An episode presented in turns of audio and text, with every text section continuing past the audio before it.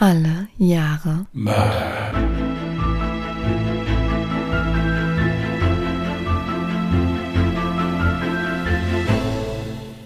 Herzlich willkommen zu Alle Jahre Mörder, der True Crime Podcast mit Christian, frohe Ostern. Und Jasmin. Frohe Ostern. ja, hallo zusammen, da wären wir dann wieder. Es ist mal wieder Sonntag, also wenn ihr das hört, ist Sonntag. Mhm. Und bevor wir jetzt starten, wollten wir noch so zwei Sachen erzählen und da wird Jasmin jetzt mal loslegen. Zum einen fand ich es total lustig, dass der Fall, den ich jetzt geschrieben habe, an einem Karfreitag stattgefunden hat. Und der Tag, an dem ich den Fall zu Blatt Papier gebracht habe, war tatsächlich auch ein Karfreitag. Das war geplant, natürlich. Selbstverständlich. Wenn das so ist, kann ich nächste Woche leider keinen Fall vortragen. Ja, ich habe leider an dem Tag 1968 war nix. Boah, weißt du denn, an was für einen Tag du denn schreiben möchtest? Ich plane den Fall wirklich am Montag zu schreiben. Wenn alles gut geht. Also kann auch was dazwischen kommen, natürlich, aber ich plane das am Montag zu machen. Ich habe auch schon einen Fall, Mhm. aber Ostermontag, Gott sei Dank, versteht sich, ist leider kein Mord passiert. Ist leider ist auch schon wieder schwierig, gell, wenn man sagt, es ist leider kein Ja. Mord passiert. Ist Gott sei Dank kein Mord passiert. Ist ja eigentlich auch eine schöne Sache. Hätte ich nächsten Sonntag frei. Nee, nee, nee, das gibt's hier nicht. Ja, dann macht's mal gut. Ich melde mich dann wieder, wenn das sich irgendwann mal ergibt. Ja, dann würde ich, würde ich mich dann mal melden. Aber Jasmin, los einfach alles weiter aus. Vielleicht haben wir irgendwann mal Glück. Wow. Du lost doch immer aus. Ja, gut, ich kann ja auch nicht immer alles. Also, ja. Zum einen hatten wir nochmal eine E-Mail von der lieben Verfasserin der Bewertung bekommen. Jetzt ist die arme Frau zum zweiten Mal aufgeregt. Sie war beim ersten Mal schon ganz aufgeregt, als wir sie erwähnt haben. Jetzt ist es wieder. Ganz, ganz liebe Grüße. Wir nennen jetzt hier aus Diskretionsgründen keine Namen. Das ist jetzt, also wir wissen, wie die Frau heißt, aber Gut, dass du sagst, dass wir keinen Namen nennen, denn irgendjemand von uns beiden hat diese E-Mail leider bis zum heutigen Tag nicht beantwortet. Wir haben sie aber beide gelesen bzw. gehört und fanden das total süß. Deswegen vielen lieben Dank nochmal an der Stelle. Wir haben an dich gedacht, auch wenn wir E-Mails niemals beantworten. Wir wollen keine Namen nennen, danke. Ich finde das immer so schön, wenn etwas in die Hose geht. Die, die Zuschauer, die uns schon länger zuhören, wissen das ja bestimmt. Wenn etwas in die Hose geht, dann waren das immer wir. Es ist ja so im Team. Ja, ist ja auch okay. Nein, also ganz liebe Grüße nochmal. Fanden wir total süß, aber jetzt tut's mir halt auch schon leid. Jetzt bist du dann zum zweiten Mal bestimmt ganz aufgeregt. Aber keine Angst, ist wirklich total positiv gemeint. Hat uns wirklich sehr, sehr gefreut. Mhm. Dann hatten wir letzte Woche Charity Line erwähnt, ohne, glaube ich, großartig zu erklären, was Charity Line überhaupt ist. Möchtest du das gerade an der Stelle mal machen? Ja, es war ein bisschen kurzfristig alles, weil der Termin leider ein bisschen an uns beiden vorbeigegangen ist. Charity Line ist eine Wohltätigkeitsveranstaltung. Die wird online gemacht, geht, ja, sie ging fast über den ganzen Tag, glaube ich. Mhm. Das ist entstanden aus der Dampferszene, also E-Zigarette. Es werden Dinge versteigert für einen guten Zweck. Und da wir beide Initiatoren davon gut kennen, sind wir gefragt worden, ob wir Lust hätten, mit alle Jahre Mörder etwas beizusteuern. Das haben wir natürlich gemacht. Wir haben ein Buch beigesteuert, wo wir selbst auch ganz gerne uns ein paar Fälle rausziehen. Und weil es ja hier um Mord und Totschlag geht, meinte dann das Team von Charityline, es müsste auch noch irgendwas Martialisches dabei. Also haben wir was ganz Martialisches ausgesucht, nämlich ein Messerset mit einem Messerblock. Und wir haben das große Glück, dass bei uns in der äh, Twitch-Community jemand ist, der ganz, ganz toll solche Sachen lasern kann oder branden. Ich, ich habe es jetzt bestimmt auch falsch erklärt, äh, aber der liebe Axis weiß schon, wie er das gemacht hat und er hat das ganz, ganz toll gemacht und er hat auch noch was dabei gelegt. Also es gab dann noch so ein so ein Behälter, wo man die Küchenhelfer reinstellen kann und so ein ganz großes Brett, wo man eine Pizza drauf essen kann oder sowas. Und das Ganze haben wir dann letzten Samstag, also nicht wir, sondern das Team von Charity Line hat das letzten Samstag versteigert. Und da ist ein hoher Preis bei rausgekommen. Also wir haben 333 Euro waren's für den guten Zweck Genau. ersteigert. Das Interessante ist, dass der Auktionator es selbst ersteigert hat. Aber nicht aus Mitleid. Nein, also der wollte das, äh, wollte das unbedingt haben, hat das auch zu Anfang der Auktion schon gesagt und hat sich dann mit zwei anderen da so mehr oder weniger ein Kopf-an-Kopf-Rennen geliefert. Es wäre auch noch mehr rausgekommen, aber diese Auktionen sind immer mhm. zeitlich begrenzt. Ich glaube, es geht über eine Minute oder sowas ging das immer. Und dann ja. musstest du Zack, fertig. halt zum Schade. Ende kommen. Und wir haben also, wie gesagt, 333 Euro haben wir rangeholt. Wir sind schon in der Planung für nächstes Jahr. Genau. Das wird bestimmt noch legendärer. Diesbezüglich macht Jasmin jetzt den kleinen Waffenschein. What? Kurzer Spoiler ihr. Warum ja. ich? Weil ich aus Offenbach komme oder warum? Ja, du bist ja also schon die härtere von uns beiden, also muss man schon so sagen und deswegen. Auf jeden Fall. Ich war schon immer der Ansicht, Jasmin braucht eine Wumme. Was brauche ich? Eine Wumme, also eine Waffe. Sprich doch Hochdeutsch mit mir. Nö. Bin aus dem Westerwald. Wo, woher kommt Wumme? Nicht aus dem Westerwald. Hätte ich jetzt an deiner Stelle auch gesagt. Ein halbautomatisches Totschießgerät. Wow. Danke für diese Erklärung. Okay, Spaß beiseite. Natürlich habe ich auch heute wieder einen sehr ernsten, traurigen Fall mitgebracht. Und wenn du möchtest, kannst du dich jetzt gerne zurücklehnen und mir etwas lauschen. Darf ich gerade sitzen bleiben aus anatomischen Gründen, aber ich würde trotzdem lauschen. Das sei dir auch gegönnt, ja. Gut. Dann leg mal los. In meinem heutigen Fall geht es um den Vierfachmord von Eislingen aus dem Jahre 2009. Der 18-jährige Andreas H. und der 19-jährige Frederik B. waren schon seit der Grundschule beste Freunde. Sie waren nicht nur in der Schule unzertrennlich, sondern verbrachten auch jede freie Minute miteinander. Zuletzt besuchten sie sogar gemeinsam das Wirtschaftsgymnasium in Eislingen. Sie galten in ihrem Umfeld als nette und hilfsbereite Jungen. Doch in ihrer Freundschaft herrschte ein Ungleichgewicht. Frederik war eher ruhig, zurückhaltend und unsicher und blickte zu seinem einige Monate jüngeren Freund Andreas auf. Andreas gab in der Freundschaft immer den Ton an und entschied schon in jüngster Kindheit, was die beiden zusammen unternehmen. Das hat sich auch Jahre später nicht geändert. Doch Frederik störte dies nicht. Ein Leben ohne seinen besten Freund konnte er sich nicht mehr vorstellen. Er hätte alles dafür getan, niemals als Freund abgesetzt zu werden.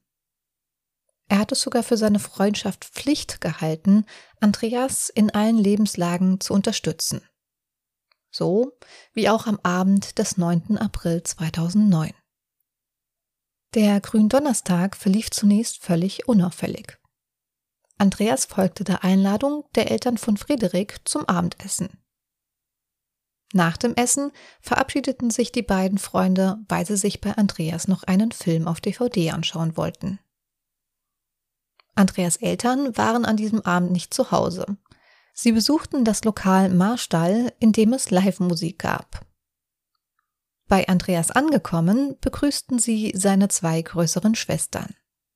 Die eine 22, die andere 24 Jahre alt. Sie studierten beide Pädagogik und genossen gerade einen gemütlichen Abend mit Popcorn vor dem Fernseher. Statt sich den beiden jungen Frauen anzuschließen, gingen Andreas und Frederik auf den Dachboden. Dort zogen sie sich ausrangierte Jeans, dunkle Regenjacken und Gummihandschuhe an. Außerdem holten sie aus dem Versteck Kleinkaliberpistolen, die die beiden ein halbes Jahr zuvor aus dem Clubhaus ihres Schützenvereins entwendet hatten. Anschließend betraten sie ruhig und besonnen das Wohnzimmer. Ohne auch nur eine Sekunde lang zu zögern, richtete Friederik seine Waffe auf die Schwestern, die völlig ahnungslos in Schlafbekleidung fernsahen. Die ältere wurde von zehn Schüssen getroffen, ihre jüngere Schwester neunmal. Als Schalldämpfer kamen leere Plastikflaschen zum Einsatz, die sie selbst gebastelt haben und zuvor im Wald ausgetestet hatten. Danach sammelten sie seelenruhig die Patronenhülsen auf und versteckten sie zusammen mit den Waffen und Schalldämpfern auf den Dachboden. Wenig später, nachdem sie sich wieder umgezogen hatten, tauchten Andreas und Frederik im Lokal Marstall auf. So, als ob überhaupt nichts geschehen wäre, setzten sie sich zu Andreas Eltern an den Tisch und unterhalten sich völlig unbeschwert mit ihnen, ohne auch nur einen Funken Verdacht zu erregen. Nach einer halben Stunde verabschiedeten sich die beiden wieder und kehrten an den Tatort zurück. Dort angekommen, tauschten sie erneut ihre Kleidung mit der Tatkleidung und warteten nun im Wohnzimmer auf Andreas Eltern. Als diese gegen 0.30 Uhr heimkehrten, wurden auch sie ohne Vorwarnung aus nächster Nähe erschossen. Der Vater mit acht, die Mutter mit drei Kugeln.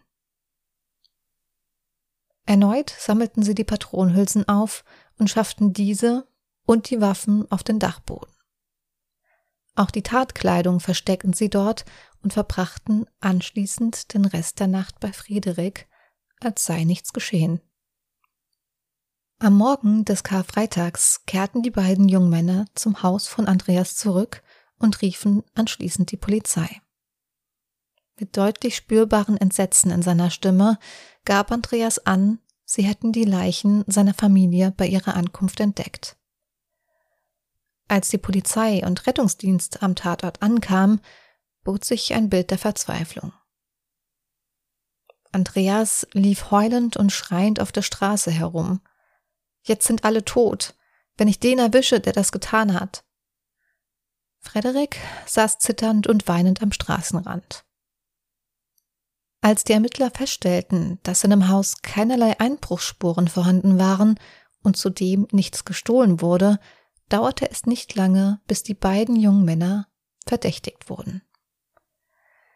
Diese verhielten sich zwar auffällig, stritten aber vehement ab, etwas mit dem Verbrechen zu tun zu haben.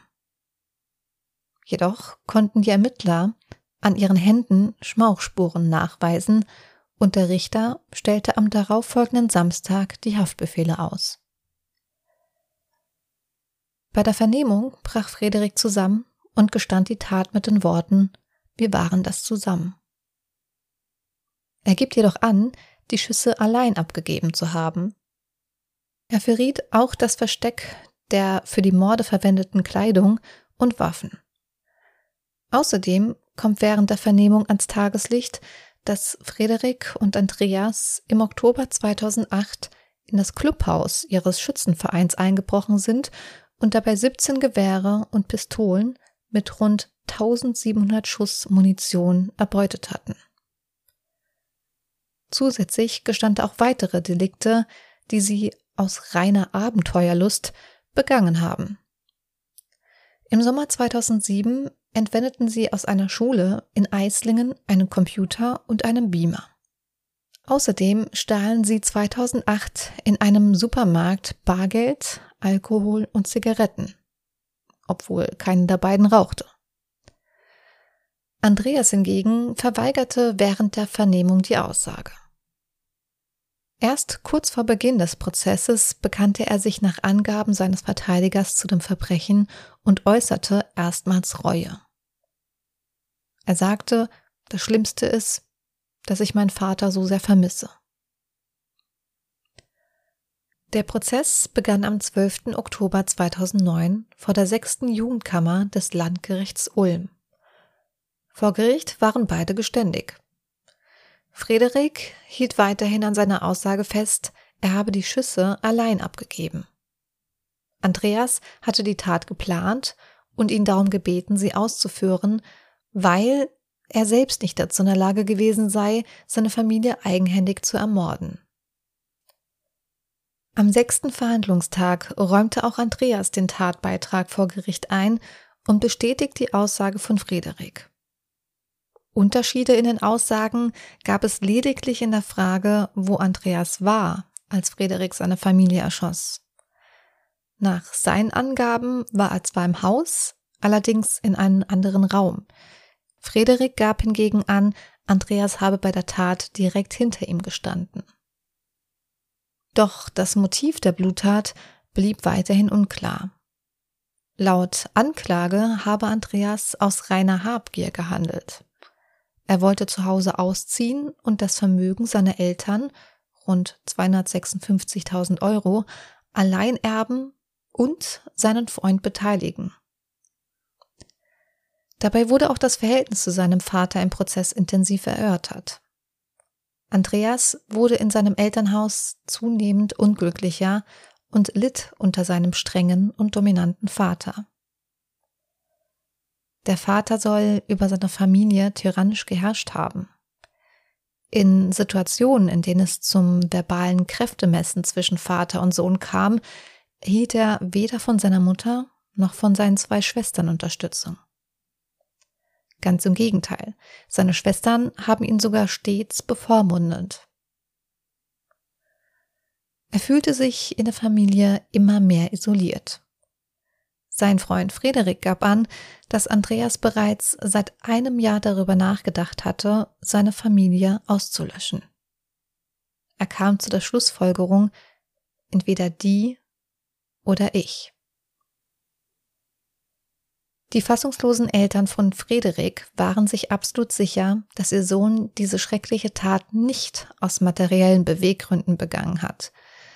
Auch der psychiatrische Gutachter bestätigte dies. Andreas und Frederik hatten ein sehr enges Verhältnis. Sie seien auch hin und wieder Hand in Hand gegangen, aber sie seien nicht miteinander intim gewesen. Frederik wäre von seiner blinden platonischen Zuneigung zu Andreas zu dieser Tat getrieben worden. Er wollte mit der Tat wohl die Freundschaft zu Andreas festigen. Er hätte alles dafür getan, niemals als Freund abgesetzt zu werden und wollte sich durch den Mord unauflösbar mit Andreas zusammenschweißen. Die Freunde hatten sogar für den Fall, dass einer erwischt werden würde, die Abmachung geschlossen, sich nicht gegenseitig zu verpetzen und den anderen rauszuholen. Koste es, was es wolle. Wenn nötig, dann sogar mit Waffengewalt. Am Tatmorgen soll Andreas Frederik auch sowas wie ein Drehbuch mitgegeben haben, wie er sich bei seiner Vernehmung zu verhalten habe. Andreas war also für jede Situation vorbereitet und hatte alles genauestens durchdacht.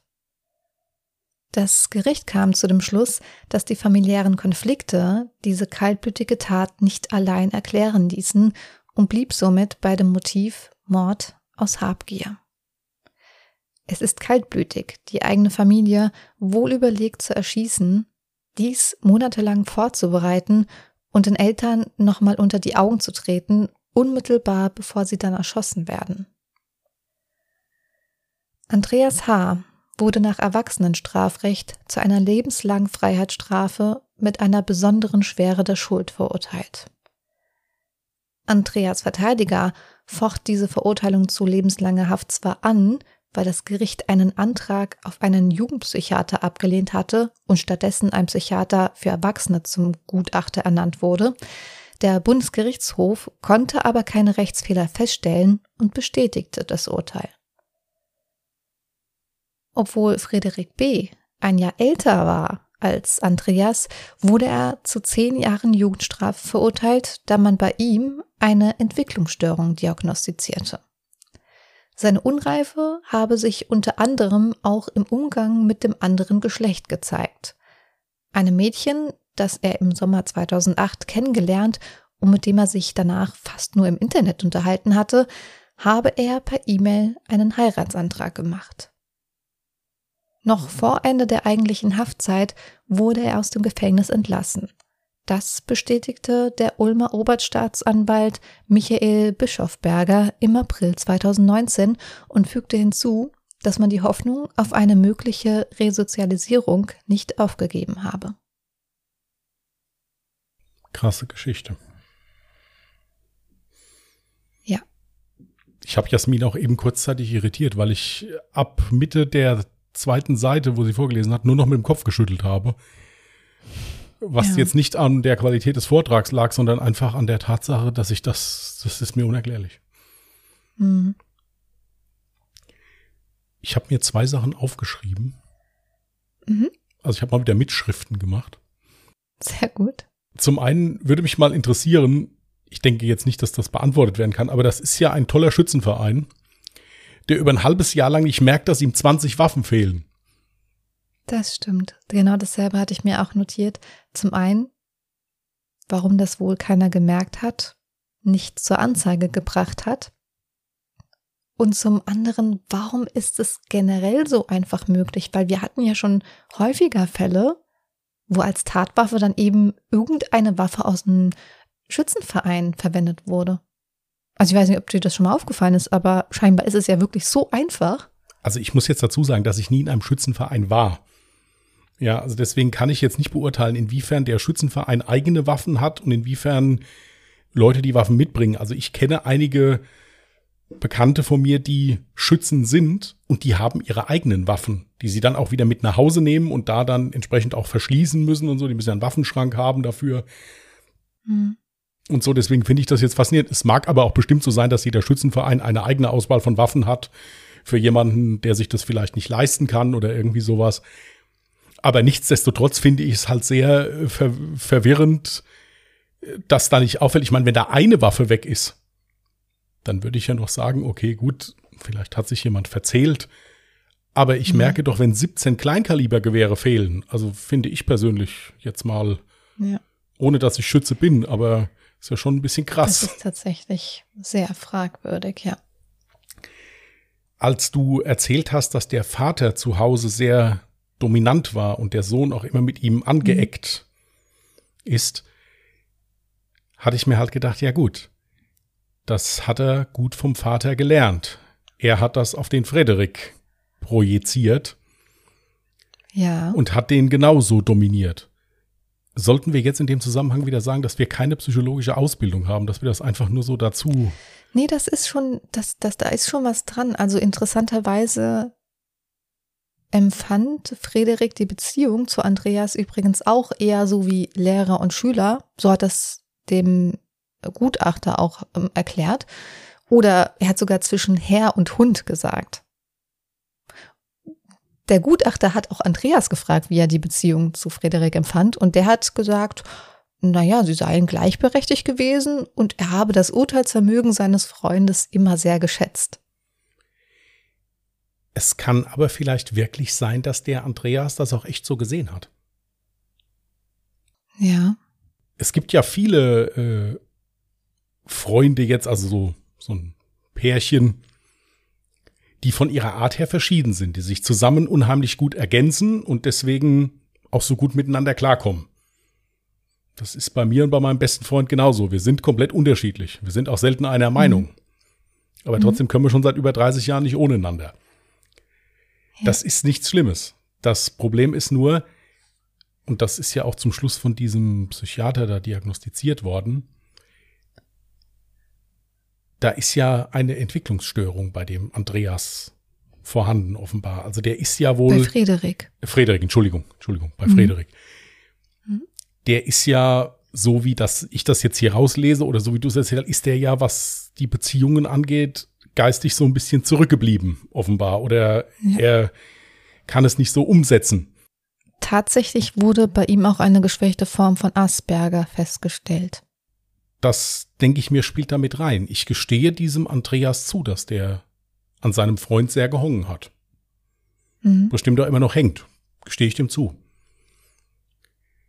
Und wenn man die ganze Zeit, ja, so autoritär erzogen worden ist, das überträgt sich auf jemanden. Und dann wird man selbst auch so, ohne dass man es vielleicht so empfindet oder merkt. Es ist auch ganz interessant, auch mal vielleicht zu hinterfragen, wurde Andreas wirklich so extrem autoritär erzogen oder nicht? Es gab nämlich viele unterschiedliche Zeugenaussagen, die dementsprechend waren so, ja, also bei der Familie war alles super in Ordnung. Nach außen hin war das sowieso einfach die perfekte Familie schlechthin. Nun hatten auch die zwei Schwestern Freunde, also Lebenspartner und laut deren Zeugenaussage war es so, dass die Familie eigentlich immer zusammengehalten hat und es auch nie irgendwie Streitigkeiten großartig gab. Also die haben es wirklich als sehr harmonisch beschrieben. Und auch der ähm, Gutachter meinte, er will gar nicht anzweifeln, dass er seinen Vater nicht als tyrannisch oder als zu dominant empfunden hat und dass es gar nicht Auseinandersetzungen gab, aber das hörte sich für ihn eher ja nach ganz normalen familiären Umständen an, zumindest nichts, was eben so einen kaltblütigen Mord dann begründen könnte. Deswegen hatte das Gericht ja auch am Schluss entschieden, okay, Mord aus Habgier. So habe ich das jetzt aber auch hier aus deinen Erzählungen rausgehört. Also so hätte ich das jetzt auch, dass der Vater bestimmt daheim der Chef war und die zwei Schwestern vielleicht gegen den Jungen dann zu Hause eher mal zusammenhalten. Das ist auch jetzt nichts Untypisches. Mhm. Ja. Ähm, ich denke jetzt nicht, dass der Vater da jetzt dem Jungen da das Leben zur Hölle gemacht hat und der äh, deswegen das jetzt gemacht hat. Das passt nicht. Ja, was dahingehend nämlich auch nicht viel Sinn ergeben würde, wäre, dass er auch seine Mutter umgebracht hat oder umbringen ließ, weil laut seiner Aussage war ja, wie gesagt, sein Vater der Tyrann und auch seine zwei Schwestern waren ganz schlimm, aber gegen seine Mutter hat er nie was gesagt. Wenn das also wirklich der Grund für die Morde war, dann hätte er doch eigentlich seine Mutter gar nicht umbringen müssen. Also dafür gibt es jetzt keine Begründung. Es kann vielleicht ja auch daran liegen, dass er immer so ein bisschen die Anerkennung seines Vaters gesucht hat, die halt in gewisserlei Hinsicht nicht bekommen hat, teilweise. Weil der Vater vielleicht noch perfektionistischer war als, als er selbst. Und dass mhm. das insofern dann umgeschlagen ist. Aber dieses Ganze, wenn du das jetzt liest, es ist ja irgendwie kein klarer Grund ersichtlich. Nee, ist es nicht. Also es wurde unter anderem auch in eine völlig andere Richtung ermittelt. Man konnte mir das jetzt so ein bisschen, glaube ich, bei meiner Erzählung raushören, dass es nicht ganz klar war, welches Verhältnis die zwei Freunde jetzt genau hatten. Und es gab tatsächlich auch in diesem, ich wollte jetzt schon fast Dorf sagen, also ähm, auf jeden Fall gab es in der Nachbarschaft, sage ich jetzt mal, die Vermutung, die zwei könnten homosexuelle Neigungen haben, weil sie sich halt dementsprechend auch teilweise verhalten haben mit Händchen halten. Sie haben jede freie Minute miteinander verbracht. Sie waren einfach sehr innig miteinander aber nicht auf eine intime Art und Weise. Es wurde aber aufgrund dessen vermutet, ja, vielleicht ist ja der Andreas homosexuell und hat deswegen so ein großes Problem mit seinem Vater, weil der sehr streng christlich war und auch dementsprechend seinen Sohn so erzogen hatte. Das hat sich allerdings, wie gesagt, als Blödsinn herausgestellt. Also sie hatten zwar eine sehr innige Beziehung, aber die war halt doch platonischer Art und ich hatte es ja dann auch am Schluss noch erzählt mit Frederik und dieser Bekannte, die er da hatte per Internet. Er hat schon Interesse an Frauen gehabt. Also es wurde in etlichen Richtungen auf jeden Fall ermittelt. Also ich hatte jetzt zum Schluss der Folge darauf gewartet, dass du dann jetzt gleich vorliest, so, der wurde jetzt psychiatrisch begutachtet und es ist da eine Persönlichkeitsstörung festgestellt worden. In irgendeiner Form, bei dem, bei dem Andreas. Da habe ich jetzt drauf gewartet. Habe ich gedacht, jetzt kommt gleich der Grund, warum er es gemacht hat. Jetzt wird das gleich hier psychiatrisch erklärt. Vielleicht, keine Ahnung, eine, eine Schizophrenie oder sonst irgendwas. Und deswegen habe ich auch eben dann den Kopf geschüttelt, weil ich gedacht habe, okay, der hat das dann offenbar wirklich einfach nur so gemacht. Das Einzige, was man sagen könnte, ist, dass Andreas narzisstische Züge hatte. Ja, er war halt in dieser Beziehung zwischen den beiden jetzt Beziehung im Sinne von freundschaftlichen Beziehung war er halt der dominante Part. Mhm. Wie gesagt, ich gestehe dem aber ein, dass der wirklich an seinem Kumpel Frederik gehongen hat und dass der das auch gar nicht so empfunden hat. Es gibt ja halt auch so Menschen, die von ihrer Art her eher jetzt nicht so antriebsvoll sind, die so jemanden brauchen, der die so ein bisschen beschleunigt. Mhm. Mal. Und es ist ja so, dass sich solche Menschen gut ergänzen. Der eine ist dann halt etwas aktiver, ist natürlich auch dementsprechend ungeduldiger oder sowas. Der andere ist ruhiger. Die ergänzen sich dadurch ja gut. Ja. Es gibt immer Situationen im Leben, wo man schnell sein muss. Und es gibt Situationen, wo man am besten mal die Ruhe behält. Ja, und deswegen ergänzen die zwei sich da vielleicht gut. Nur ein richtiges Motiv, also wegen 200.000 Euro, ich meine, um Gottes Willen, es gibt keine Summe, die rechtfertigt, dass man seine Eltern und seine Familie umbringt. Um Gottes Willen, also das darf jetzt keiner falsch verstehen. Ich habe übrigens auch ein weiteres Mal gelesen, dass da vielleicht sogar mehr Geld im Spiel war. Also die 256.000, von denen ich jetzt gesprochen hatte, das war ein Konto in der Schweiz. Also das war auf jeden Fall eine feste Summe auf eben ein Schweizer Konto, was eben für die Kinder gedacht war. Ich während der ganzen Verhandlung, deswegen nicht jetzt abschalten, liebe ZuhörerInnen, während der gesamten Verhandlungstage sind Dinge zum Vorschein gekommen, wo ich auch nochmal dachte, what? Die habe ich jetzt gar nicht in meine Erzählung aufgenommen, aber wollte die dann so am Ende nochmal ein bisschen einfügen. Zum einen war bis zum Ende niemals klar, ob wirklich nur Frederik der Schütze war. Laut Aussage ja, aber ob das wirklich so war, konnte bis zum Ende hin keiner wirklich ganz sicher sagen. Ich persönlich fand es sehr rätselhaft. Also ich meine, ich bin nun jetzt kein Experte auf dem Gebiet, aber laut Presseberichten wurden ja Schmauchspuren bei beiden festgestellt. Hat man nicht nur Schmauchspuren an den Händen, wenn man selber gefeuert hat mit einer Waffe? Das weiß ich nicht. Okay, also falls das jemand von euch weiß, könnt ihr gerne mal Feedback da lassen. Wie gesagt, wir sind keine Profis in dem Gebiet. Ich hätte das vielleicht jetzt nachrecherchieren können, aber das war jetzt so mein erster Gedanke dazu.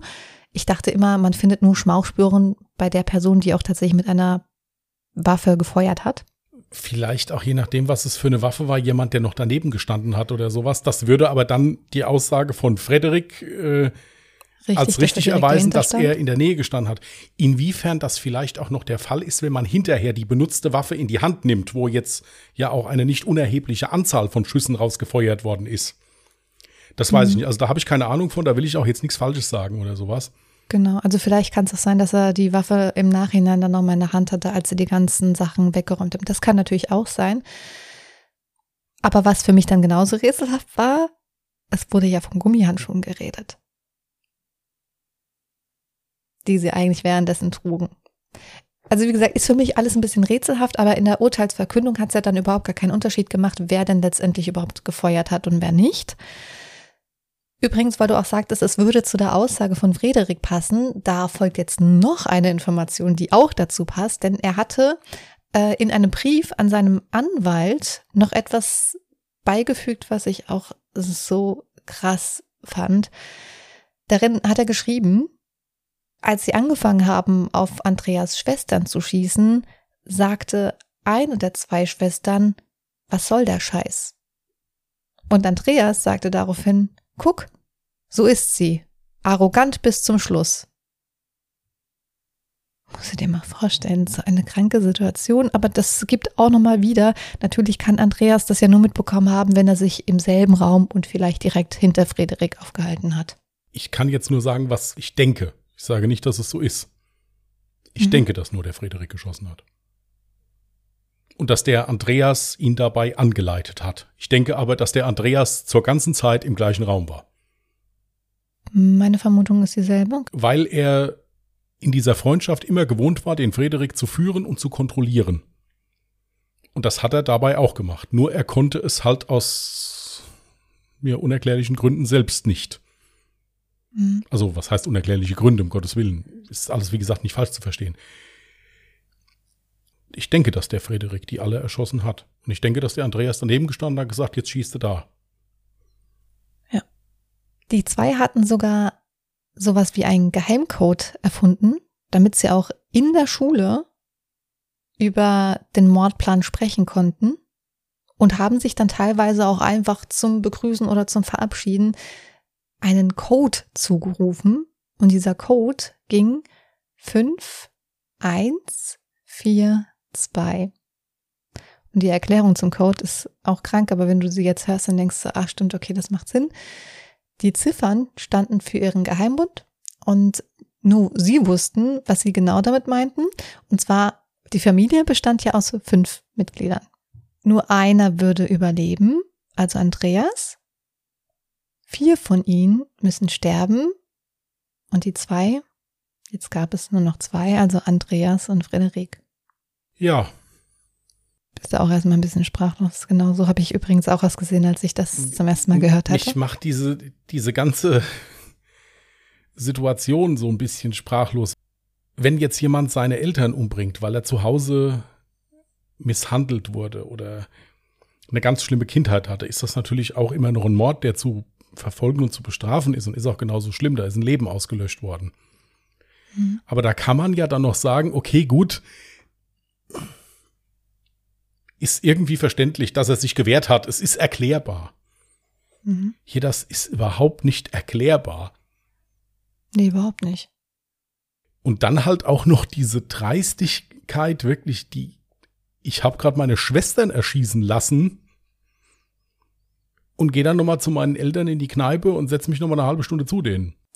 Das war heftig. Ja, also laut Zeugenaussagen waren die wirklich, also man hat denen überhaupt nichts angemerkt. Ja, Man sagte sogar, Andreas war super gut gelaunt. Die haben da noch getanzt mit ihren Eltern und äh, also das ist wirklich richtig krank, aber da hätte jetzt wirklich für mich nur noch gefehlt, um das Ganze geheimbundmäßig fertig zu machen, dass die gesagt hätten, okay, wenn wir erwischt werden, bringen wir uns beide um. Ja, Es gab auch mal einen Film, der in etwa wirklich fast genauso war, mit, mit Sandra Bullock war der, glaube ich. Der perfekte Mord oder wie das hieß, das waren auch so zwei. So zwei Jungs, einer so ein bisschen, ja, ruhig zurückgeblieben und der andere hat halt die Pläne gemacht. Und die hatten dann auch so einen Geheimbund und haben gesagt, wenn wir erwischt werden, bringen wir uns gegenseitig um. okay. Das hätte mir jetzt hier zum Schluss noch gefehlt, dass der jetzt keinen Plan gehabt hätte, ihn da rauszuholen, sondern dass der sagt, okay, in dem Moment, wo wir erwischt werden, hängen wir uns beide in der Zelle auf. Mhm. Ja, Wie gesagt, es ist nicht erklärbar. Es, bist du noch stark genug für eine letzte kranke Information, die auch während ge- der Verhandlungen ganz tageslicht gekommen ist? wirke ich so gebrochen schon. Nee, nee, aber also ich fand das jetzt auch alles so, gerade so dieses Drumherum, was alles während der Verhandlungstage dann auch ans Licht gekommen ist, das habe ich auch als alles so im Nachhinein dann noch herausgefunden. Und ich stand dann halt im Endeffekt auch nur noch mit einem offenen Mund da. Also es wird sogar vermutet, dass sie sich im Anschluss der Tat noch gegenseitig gefilmt haben oder vielleicht sogar auch schon die Tat an sich weil sie das bei ihren vorherigen Delikten wohl auch schon des Öfteren getan haben. Beispielsweise sind Filme aufgetaucht, in denen sie im Wald waren, Tiere gequält haben, unter anderem beispielsweise ein Igel gegrillt und währenddessen mit ihren Gewehren vor der Kamera posiert haben. Also da merkst du alleine schon, dass ja bei den Zweien also bei Friedrich, aber auch auf jeden Fall bei Andreas irgendwas nicht gestimmt haben muss. So wie du die jetzt dargestellt hast, jetzt hier auch drin, waren das Außenseiter. Die hatten sich und haben in ihrer eigenen Welt mehr oder weniger gelebt. Das ist es ja. Andreas war kein Außenseiter. Frederik ja. Frederik war eher so ruhig generell, aber Andreas war eigentlich eher so ein Schönling, der war eigentlich beliebt. Der war in Vereinen, der, also überall eigentlich beliebt. Also guck dir mal diesen Film an, das ist fast original dieser Film. Echt? Das ist total, ich, ich suche raus, wie der Film heißt. Ich kann es gerne in der nächsten Folge oder ich kann es auch gerne bei Instagram mal posten oder sowas. Guck dir mal diesen Film an. Das ist haargenau der Film. Okay, krass. Muss ich mir unbedingt anschauen. Nee, also ist krass. Ist wirklich krass. Ach, warte mal ganz kurz. Von welchem Jahr ist der Film? Der ist aber nicht ganz frisch, oder? Ich werde das jetzt hier mehr oder weniger live prüfen. Weil mir ist gerade eingefallen, ich habe sogar mal gelesen, aber der Artikel, das weiß ich noch, der war aus dem Jahre 2019, also April 2019 war der Artikel, glaube ich, dass der Fall sogar verfilmt werden sollte. Also der Film heißt Mord nach Plan und ist aus dem Jahre 2002. Hauptdarstellerin ist Sandra Bullock. Also das, was du jetzt erzählt hast, die haben aber nicht die Eltern umgebracht, glaube ich. Das ist schon sehr lange her, wo ich den Film geguckt habe. Nur wie du mir diese Charaktere jetzt geschildert hast, habe ich gedacht, das ist original wie in dem Film. Ja, vermutlich beruht der Film auch auf eine wahre Begebenheit, wurde wahrscheinlich ein bisschen abgewandelt, klar. Ich denke nicht, dass es das erste Mal ist, dass so eine ähnliche Konstellation stattgefunden hat. Steht jetzt hier so nicht dabei, aber kann durchaus sein. Wie gesagt, es hat mich halt echt nur so gewundert, das war so einer auch ganz ruhig, eher Außenseiter. Bei dem Film war das auch so, dass diese Freundschaft zwischen den beiden eher heimlich war. Ah. Also, dass der, der gut aussehende Sunny Boy äh, nach außen hin gar nicht zeigen wollte, dass er halt mit dem anderen da befreundet war. Die dann aber halt Morde da geplant hatten und das dann auch perfekt Ziel war, es den perfekten Mord zu planen und den dann auch durchzuführen. Ist jetzt hier, also wie gesagt, es sind Parallelen, es hat jetzt nichts damit zu tun, aber ich habe mich unwillkürlich daran erinnert gefühlt. Ich glaube, dass der Frederik mit Betreuung gute Chancen hat, wieder ein halbwegs normales Leben zu führen. Ja. Glaube ich. Also der Richter hatte auch beiden empfohlen, eine Therapie zu starten und ich gehe stark davon aus, dass die das beide getan haben werden. Was aus Frederik geworden ist, konnte ich jetzt natürlich nicht in Erfahrung bringen, aber das ist ja auch klar, weil wenn er jetzt wieder freien Fuß ist, ne? Dann hast du leider dann auch keine Information darüber, ob die beiden noch Kontakt haben oder nicht, gell? Ich vermute nicht. Das wäre auch mal hochinteressant zu wissen. Ich bin mir da nämlich nicht sicher. Weil so wie du das jetzt vor Gericht geschildert hast, sind die ja auch nicht im Streit auseinandergegangen. Die haben sich ja nicht gegenseitig irgendwie die Taschen voll gemacht. Ich habe gerade ein bisschen gestockt, hast du ja gemerkt, Ja. weil ich der Meinung war, ich weiß aber nicht mehr, wer es gesagt hat. Jemand von beiden hatte sich gewünscht, den anderen niemals kennengelernt zu haben. Aber leider weiß ich jetzt gerade nicht, ob es Andreas oder Frederik ausgesagt Gut, dann hat. hat sich, dann hat sich meine Frage erledigt, weil das hätte mich jetzt mal interessiert, ob die immer noch in Kontakt sind. Hm, ich vermute deswegen nicht. Ja, gut, dann. Aber weißt du, was ich total interessant finde? Dass ich den Fall ja aufgeschrieben habe, gut, okay, mit meinen Stichpunkten waren es jetzt dann doch über drei Seiten. Aber eigentlich dachte ich, um Gottes Willen, der Fall ist sehr, sehr kurz. Aber im Endeffekt wurde es jetzt doch ein sehr interessanter Fall, weil man eben so viel auch darüber reden kann. Und mich würde es jetzt natürlich auch noch interessieren, was unsere ZuhörerInnen für Gedanken haben zu diesem Fall. Das könnt ihr uns gerne mitteilen, entweder auf Instagram, wo wir wie immer einen Post machen werden, genauso wie auf Twitter. Auf Instagram findet ihr uns unter @allejahremörder mit OE geschrieben. Auf Twitter findet ihr uns unter @allejahremorde oder ihr könnt uns auch gerne eine E-Mail schreiben, die wir natürlich alle lesen, aber seltenst beantworten. unter contact@allejahremörder.de auch mit OE geschrieben. Ja, ich dachte mir, ich bin an der Stelle vielleicht einfach mal ehrlich. Nichtsdestotrotz freuen wir uns über Zuschriften wirklich sehr und wir lesen sie auch alle. Also ich versuche, ich Natürlich. versuche auf Instagram zu beantworten immer. Ich habe aber jetzt gesehen, ich habe auch noch zwei der drei Anfragen, die ich noch nicht beantwortet und noch nicht gelesen habe, weil ich noch nicht dazu gekommen bin. Also wie gesagt, schreibt auf jeden Fall. Wir freuen uns unheimlich darüber. Es ist echt so und wir Richtig. nehmen auch vieles daraus mit. Wir haben auch hier und da schon mal geschrieben bekommen, könnt ihr da noch mal gucken und da könnt ihr das noch mal machen. Ich bin halt auch kein Freund von diesen Standardantworten. Also ich persönlich schreibe gern, wenn ich jemandem Antwort gebe, schon so, dass der auch merkt, okay, dass die Antwort ist jetzt auch für mich gedacht Hm. und nicht so eine Standardfloskel. Ja, das ist Richtig. natürlich klar, wenn mir jetzt einer sagt, hast du gut gemacht, schreibe ich zurück, vielen Dank für das nette Feedback, aber ich will zumindest den Namen von demjenigen hinschreiben, dass man auch sieht, okay, das ist jetzt Ja. für mich gewesen hier. Ich finde, das gebietet auch so ein bisschen der Respekt. Aber das war jetzt auch absolut ehrlich gemeint, selbst wenn keine Antwort direkt von uns kommt. Wir haben die Nachricht auf jeden Fall gelesen und nehmen uns das dann halt auch wirklich zu Herzen.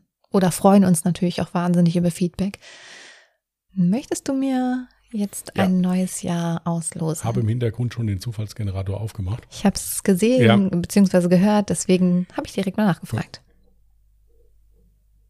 Ja, du kannst die aktuellen Zeitungen lesen. 2020. Was? Okay. Warte mal, bis was für einem Jahr gibst du das eigentlich in deinem Generator da ein? 1945 bis 2020. Ah, gu- gut zu wissen. Liebe ZuhörerInnen, jetzt wisst ihr das auch. Ich wusste es vorher auch nicht. Interessant. 2020. Okay. Mir fällt gerade spontan nichts ein. Müsste mir jetzt nicht irgendwie was super Heftiges einfallen direkt? Mm, Nein, müsste nicht. Wenn das so aktuell ist, weißt du? Also, liebe ZuhörerInnen, wenn euch was einfällt, gerne. Ihr wisst, per E-Mail, Instagram, bla. Also soll ich 2020 dann jetzt aufschreiben, ja? Würdest, ja, ja, klar. Würdest du das Jahr es, annehmen? Es wurde Ja, gelost. gut. es wurde gelost.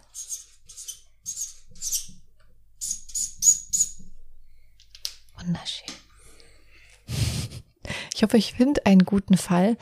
Das Ding ist, es gibt ja nicht wenige Fälle. Es gibt meist das Problem, dass es gar nicht so viele Informationen zu einem Fall gibt, die frei zugänglich sind, dass man den Fall auch gut vortragen kann. Aber ich sag's mal so, wenn ich jetzt keinen guten langen Fall finde, über den man länger sich unterhalten kann, dann könnte man rein theoretisch auch mal eine Folge machen mit mehr als einem Fall, aber halt dafür kurz gehalten. Wäre auch eine Möglichkeit. Ich denke, wir werden da eine Lösung finden. Genau. Und zum Ende der Folge meint mein Internet jetzt nochmal kurz abkacken zu müssen. ich wollte sagen, da Jasmins Internet sich jetzt kurz vorm Verabschieden ist, würden wir uns dann auch von euch verabschieden. Äh, siehst du mich und hörst du mich noch jetzt? Ich, aktuell sehe und höre ich dich noch, ja. Super, okay. wir wünschen euch frohe Ostern. Ja, eine gute Zeit. Passt auf euch auf, bleibt gesund, bleibt anständig und wir hören uns dann nächsten Sonntag wieder. Da sind wir dann 1968, da wäre ich dann dran. Mhm. Alles klar. Macht's gut und tschüss. Macht's gut. Bye.